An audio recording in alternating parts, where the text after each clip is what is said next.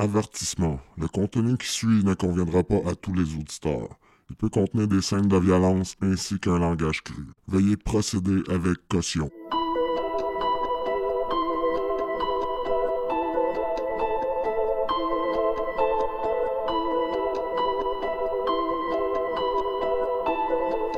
Bienvenue à Mauvaise Augure.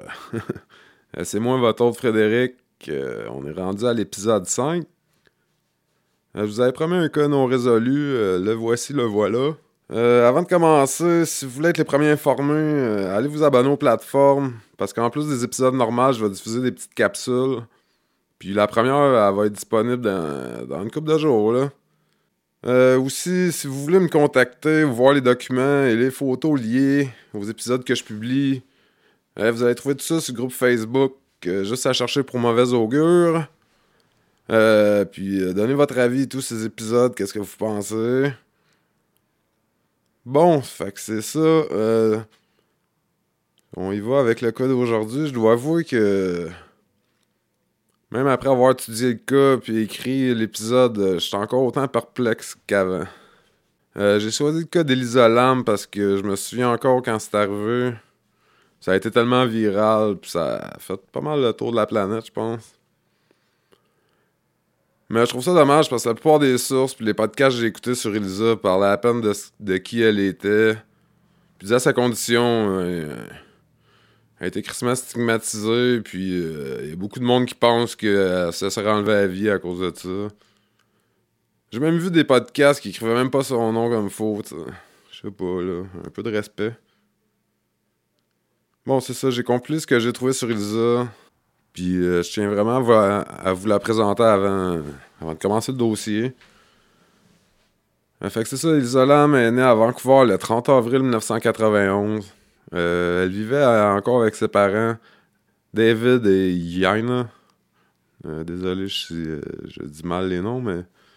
Puis aussi avec sa sœur Sarah, avec qui elle partageait une passion pour la mode. D'origine chinoise, ses parents sont venus d'Hong Kong et ont ouvert un restaurant qui se nomme Paul. Euh, ça, ça se trouve à Burnaby, puis ça, c'est proche de Vancouver. Au menu, euh, c'est genre cuisine euh, canadienne puis chinoise. Elisa avait un intérêt particulier pour la lecture, l'écriture, la psychologie, voyager, le cinéma, les jeux vidéo. Elle aimait bien passer du temps avec les gens qui comptaient vraiment pour elle. Quelques-unes de ses émissions préférées, le Daily Show de Colbert Report, Downtown AB, une de ses lectures préférées de Great Gatsby, écrit par F. Scott Fitzgerald. Elsa avait tendance à s'isoler quand elle était triste, apeurée ou anxieuse. Mis à part ça, elle aimait bien connecter avec les gens autour d'elle. Elle ne fréquentait pas l'école au moment de sa mort, contrairement à beaucoup d'articles que j'ai lus. Mais elle avait fréquenté la British Columbia University et avait pris une année sabbatique pour voyager, se retrouver l'année de sa mort en 2013. Malheureusement, elle a eu un parcours tumultueux avec la dépression et la bipolarité, une maladie qui retentit généralement avant 25 ans. Euh, la sœur d'Elsa, Sarah, a mentionné qu'Elsa était aux prises avec cette maladie depuis longtemps et qu'elle prenait quelques médicaments prescrits pour contrer les symptômes. Elisa a toujours été une élève assidue, mais malheureusement les études étaient une source constante de stress et d'anxiété pour elle. Car elle était le genre de personne à mettre la barre très haute en se comparant aux meilleurs dans ses cours. À un point dans sa vie où elle ne savait pas trop quel choix faire professionnellement et à long terme, Elisa était quand même une personne motivée et avait le désir de trouver sa voie dans ce monde. Avant qu'elle ne décède, Elisa a publié beaucoup de ses états d'âme et autres pensées sur son blog et sa page Tumblr. Euh, ses écrits reflètent sa personnalité songeuse et spirituelle. Elle se décrit comme une introvertie et qu'elle aime bien observer le comportement des gens qui l'entourent. Priorisant l'honnêteté et l'authenticité dans ses relations interpersonnelles, deux valeurs qui se, qui se font très rares de nos jours, euh, on va dire. Mais elle voulait vraiment comprendre les gens qui l'entouraient et elle voulait être comprise en retour. Elle était inscrite aussi sur quelques sites où elle pouvait euh, discuter et poster sur euh, le couvert de l'anonymat. Donc ça, lui permettait de partager plus librement ses états d'âme. Et d'après ses écrits, elle était sujet à des up and down euh, sur une base journalière, semble-t-il. Et rendu adulte, certains aspects de la culture chinoise dans laquelle elle a été élevée lui semblaient maintenant impertinents, pour ne pas dire irrespectueux pour la culture occidentale.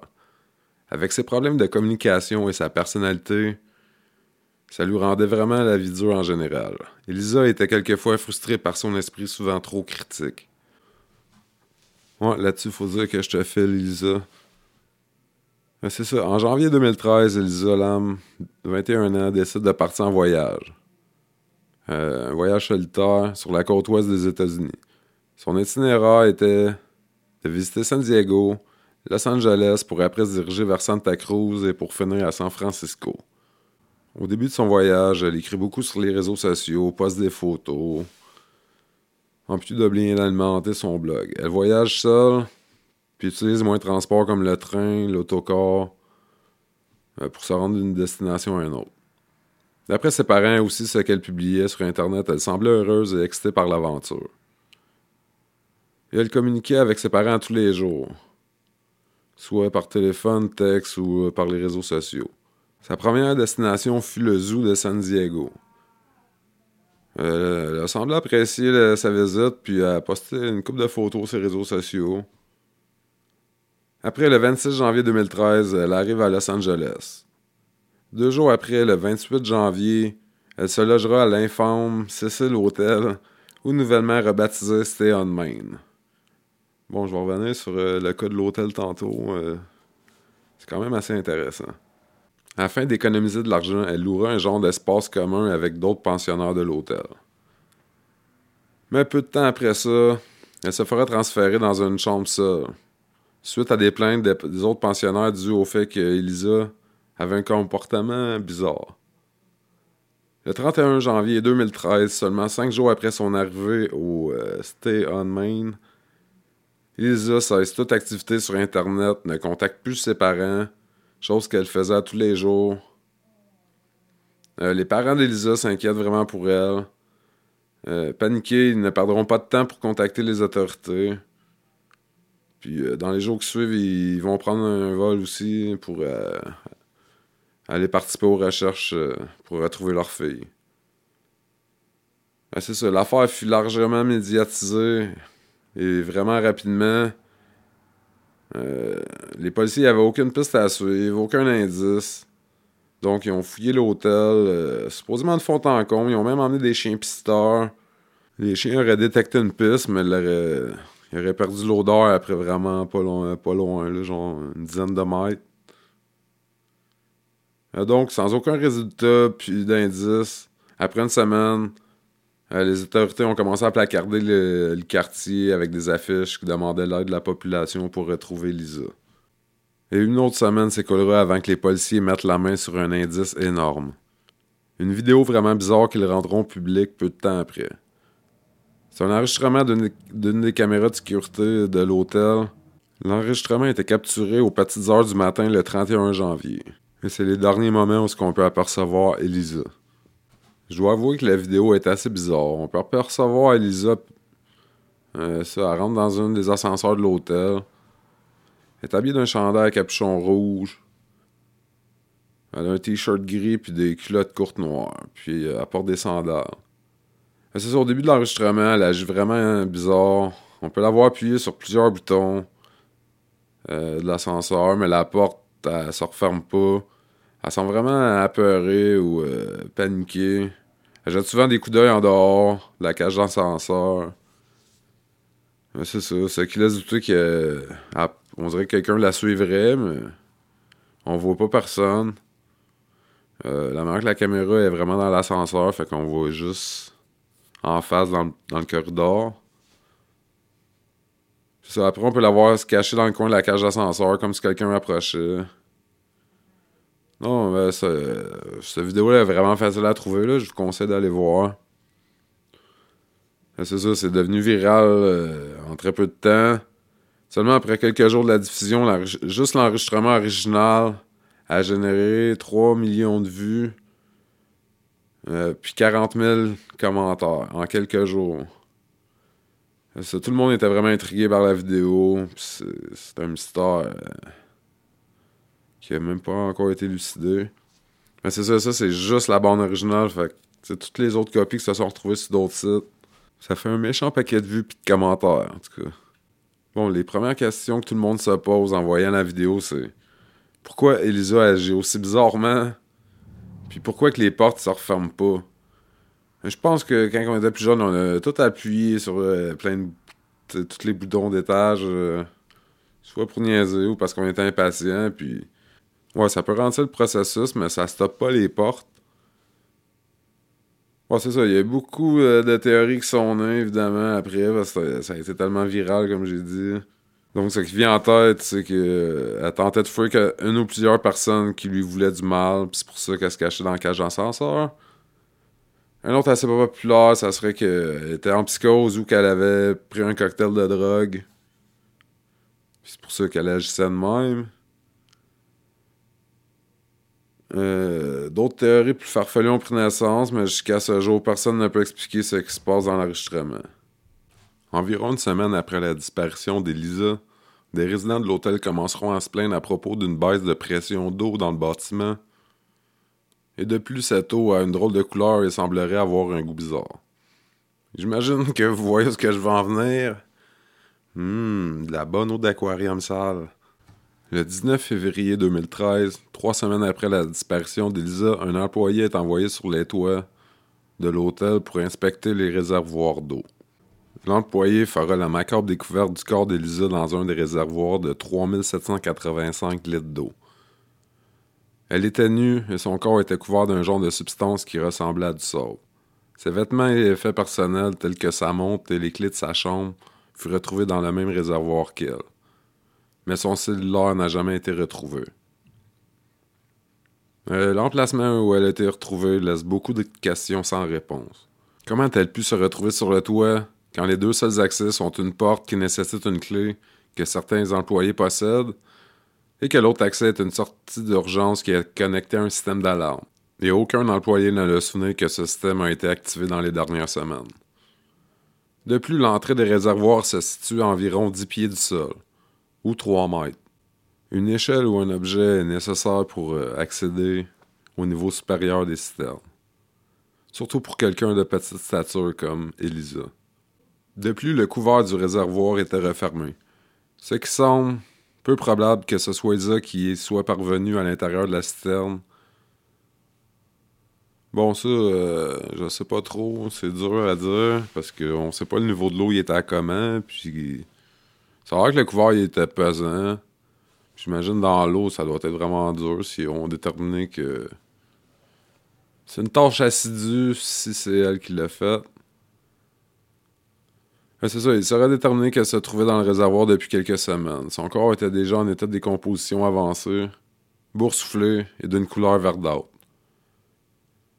Euh, pour des raisons que j'ignore, ça a pris quatre mois après la découverte de son corps pour que le médecin légiste rende son rapport d'autopsie. Aucune blessure ou trace de violence ne sera découverte sur son corps. Mais j'imagine qu'avec le niveau de décomposition avancé, ça doit pas être facile à déterminer. C'est pas noté sous le rapport d'autopsie s'il y a eu un prélèvement sous les ongles d'Elisa ou si un kit de détection de viol a été utilisé. Donc j'imagine que non. Il y a eu un amatien qui fut retrouvé dans son rectum, mais le médecin légiste a conclu que c'est dû à des effets de la décomposition avancée. Des tests de toxicologie ont été faits, mais dû à un problème de prélèvement sanguin, semble-t-il qu'il soit incomplet. Euh, mais les résultats ont tout de même démontré des traces des médicaments prescrits. Elle aurait au moins pris un comprimé contre la dépression le jour de sa mort, elle aurait pris aussi un, autre comprimé contre la dépression et un stabilisateur d'humeur la journée avant sa mort. Mais les résultats des tests indiquent aucune trace de son médicament antipsychotique. Elle aurait aussi consommé deux autres médicaments en vente libre, soit du Cintab et des ibuprofènes. Bon, il y a des sources qui disent qu'il y avait une quantité d'alcool dans son sang, mais il y a des sources qui disent qu'il n'y avait aucune trace d'alcool dans son sang, mais oui, avec la quantité qui est de 0,02%, euh, c'est pas grand chose, donc euh, je voulais juste euh, vous en faire part pareil. Mais je pense pas que ça change grand chose. Ils n'ont trouvé aucune trace de drogue récréationnelle ou de substance illicite dans ces tests. Donc, comme on peut voir, Ilsa ne semblait pas respecter la posologie de ses médicaments. Et l'utilisation d'antidépresseurs pour traiter la bipolarité peut entraîner des, crises de manique si la posologie n'est pas bien respectée. Sur son rapport d'autopsie, sa mort sera classée accidentelle par noyade le 15 juin 2013. Mais le 18 juin, la cause sera changée pour inconnu. Ouais. Le rapport euh, d'autopsie, euh, comme je dis, on dirait que ça a été bâclé un peu. Bon, on va y aller avec l'histoire du Stay on Main Hotel ou mieux connu sur le nom du Cecil Hotel.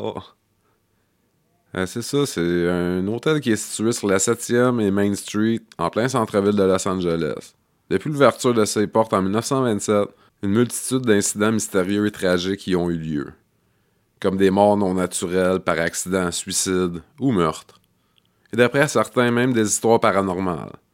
Et oui, tout ça sous le même toit. Bienvenue au Cecil Hotel.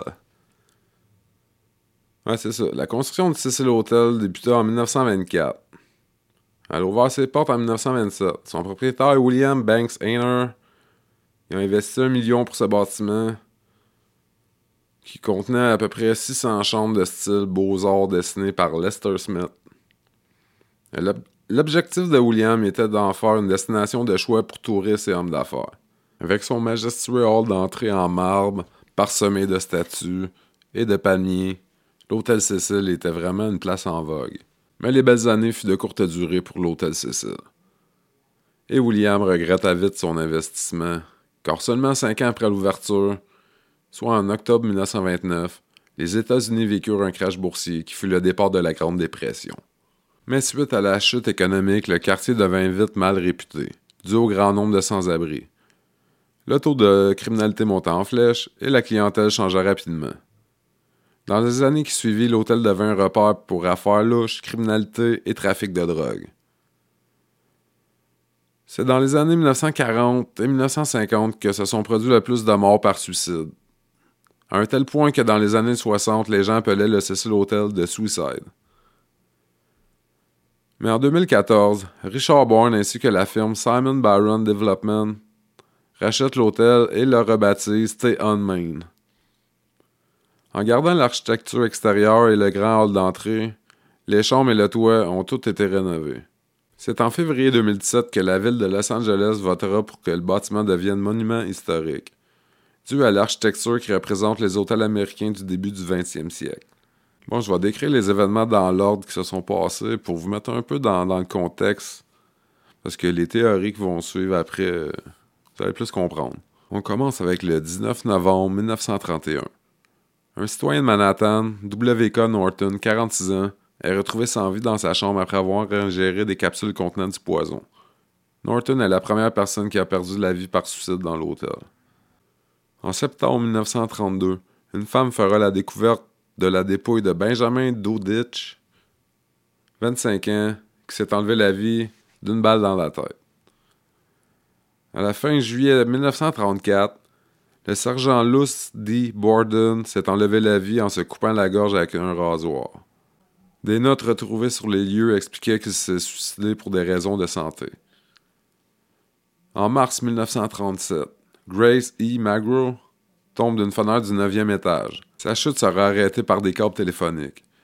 Mais elle meurt peu de temps après à l'hôpital. Les enquêteurs n'ont jamais su déterminer si c'est accidentel, un suicide ou un acte criminel. En janvier 1938, Roy Thompson, 35 ans, sort du toit du Cecil Hotel et sera retrouvé sans vie. En mai 1939, l'officier de marine Erwin C. Niblett est retrouvé sans vie dans sa chambre après avoir ingéré du poison.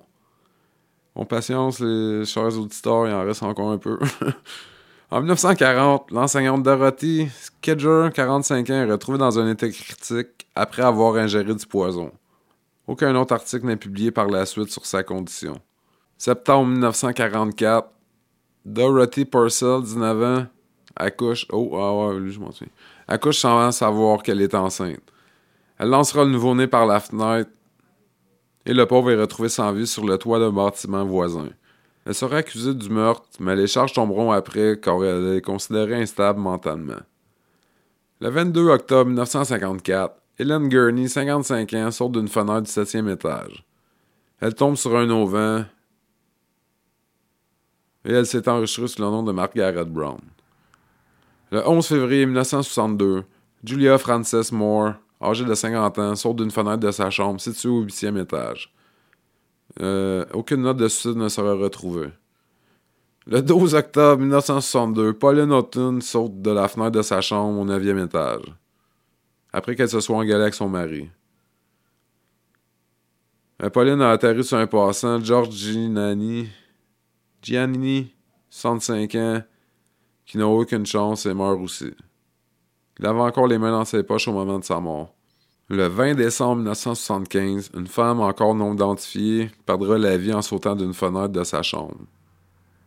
Située au 12e étage, elle s'est enregistrée le 16 décembre. Le 19 février, ben, c'est le cas des Lam. Puis après, la dernière chose, c'est le 13 juin 2015, le corps d'un homme de 28 ans est retrouvé sans vie sur le terrain de l'hôtel. Certains croient un suicide, mais la cause de sa mort n'a jamais été déterminée. Puis en plus de cette longue liste, il y a Elizabeth Short, ou mieux connue sous le nom de la Black Dahlia, un autre cas non résolu qui a fait couler bien de l'encre dans le temps. Elle aurait été aperçue avant sa mort euh, au bord de l'hôtel. Et aussi, sans oublier, ces bons vieux tueurs en série qui ont fréquenté l'hôtel comme Richard Ramirez, a.k.a. The Night Stalker, qui a résidé en 1985, ainsi que l'Autrichien Jack. Euh, Jack Hunter Wedger, en 1991. Ouais, ouais, ça me semble une très belle place pour aller passer une nuit de noces. Non, mais je vous l'avais dit, la liste était longue. Hein. Bon, on va revenir euh, au dossier. C'est ça, après la découverte euh, du corps d'Elisa, la vidéo de ces derniers moments sera vraiment étudiée, scrutée à la loupe. Mais malheureusement, ça donnera pas plus de réponses sur qu'est-ce qui est arrivé à Elisa. Bon, c'est sûr que depuis le temps, vu que c'est un cas bien populaire, euh, il y a eu beaucoup de théories et d'hypothèses qui sont nées sur Internet. Je vais débuter avec les, deux hypothèses qui me semblent les plus logiques. Bon, la première hypothèse, ce serait qu'Elisa aurait été assassinée par un ou plusieurs individus. Bon, ça me semble quand même possible comme euh, conclusion.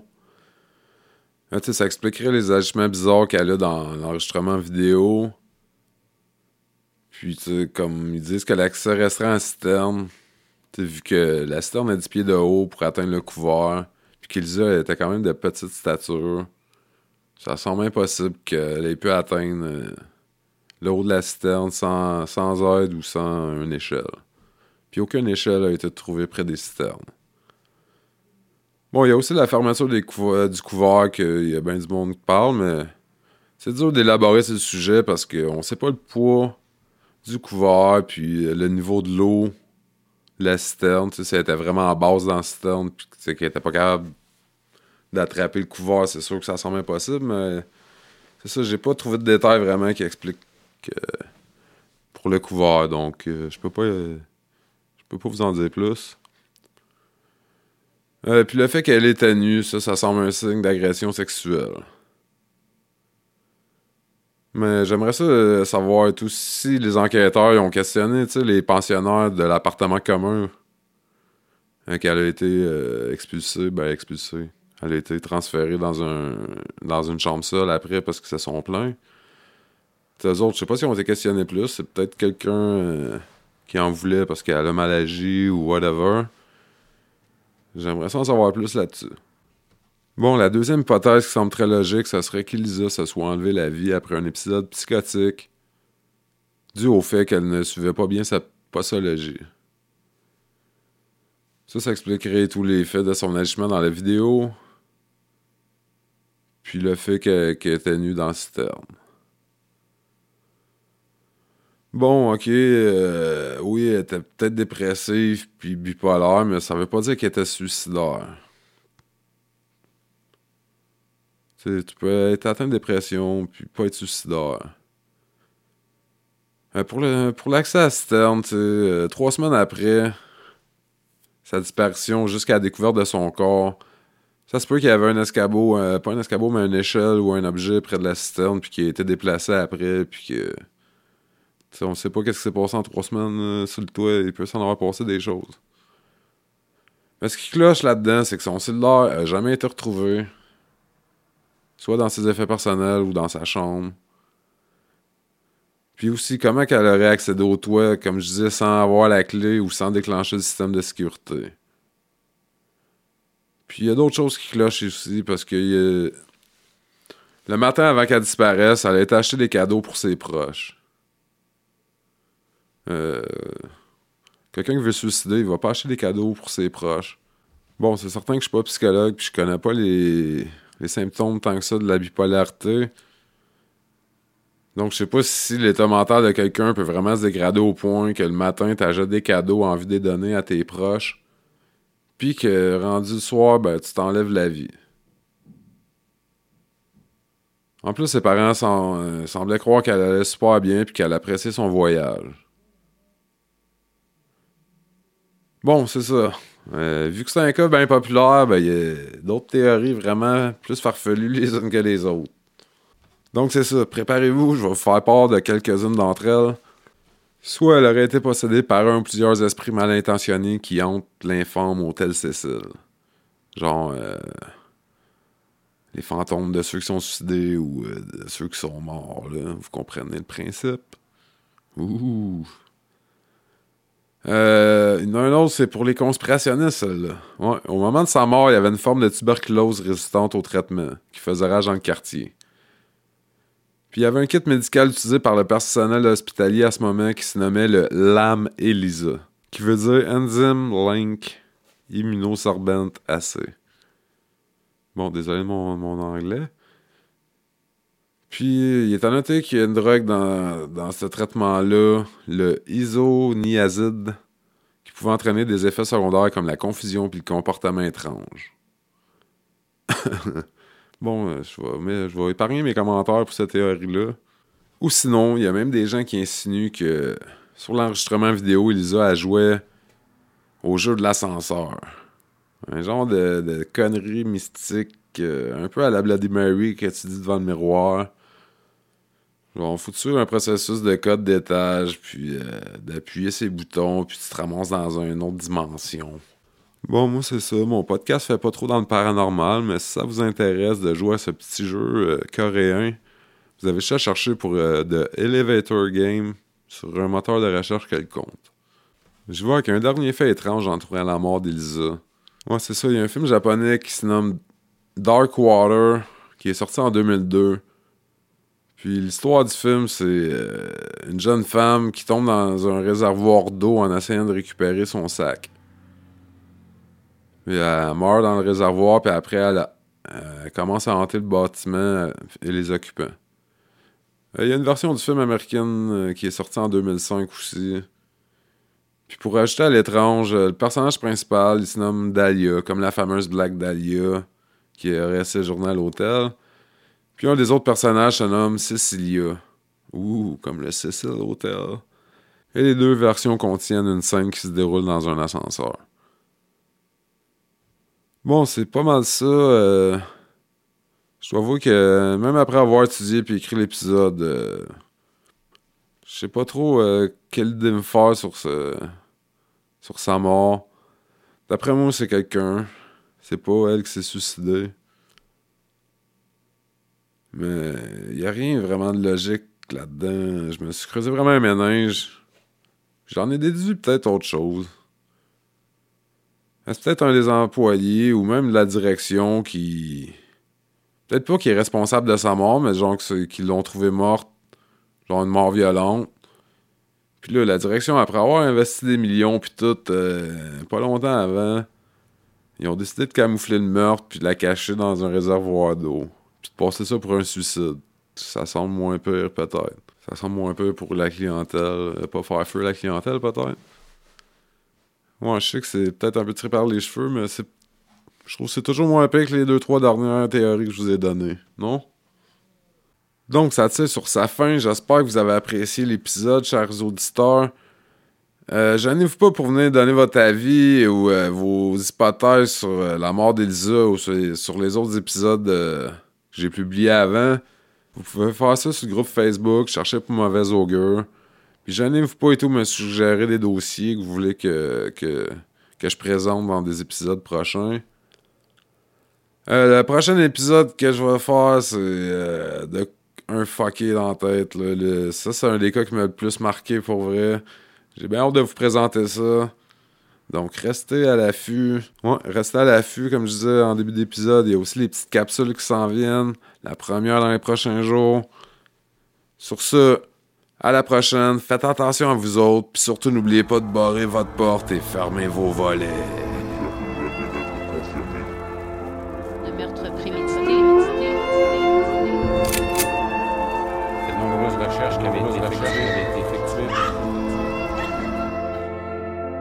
Du crime est toujours inconnu pour l'instant.